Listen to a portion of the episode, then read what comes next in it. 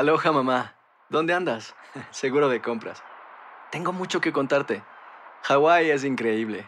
He estado de un lado a otro con mi unidad. Todos son súper talentosos. Ya reparamos otro helicóptero Blackhawk y oficialmente formamos nuestro equipo de fútbol. Para la próxima te cuento cómo voy con el surf y me cuentas qué te pareció el podcast que te compartí. ¿Ok? Te quiero mucho.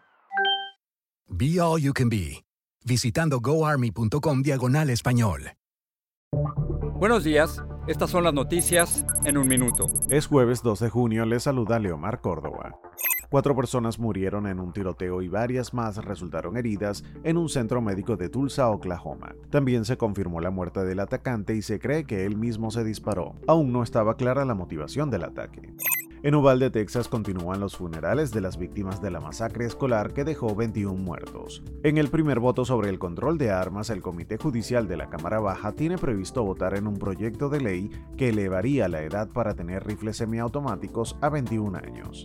El Departamento de Educación dijo que cancelará 5.800 millones de dólares en deudas a 560.000 estudiantes que asistieron a la desaparecida Red Corinthian College, uno de los mayores fraudes educativos de Estados Unidos. Sería la mayor condonación de deuda estudiantil del país.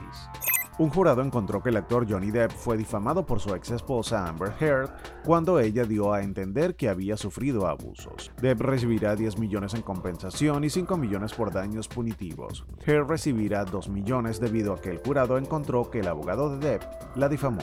Más información en nuestras redes sociales y univisionoticias.com. Aloha mamá. Sorry por responder hasta ahora. Estuve toda la tarde con mi unidad arreglando un helicóptero Black Hawk. Hawái es increíble. Luego te cuento más. Te quiero. Be All You Can Be, visitando goarmy.com diagonal español.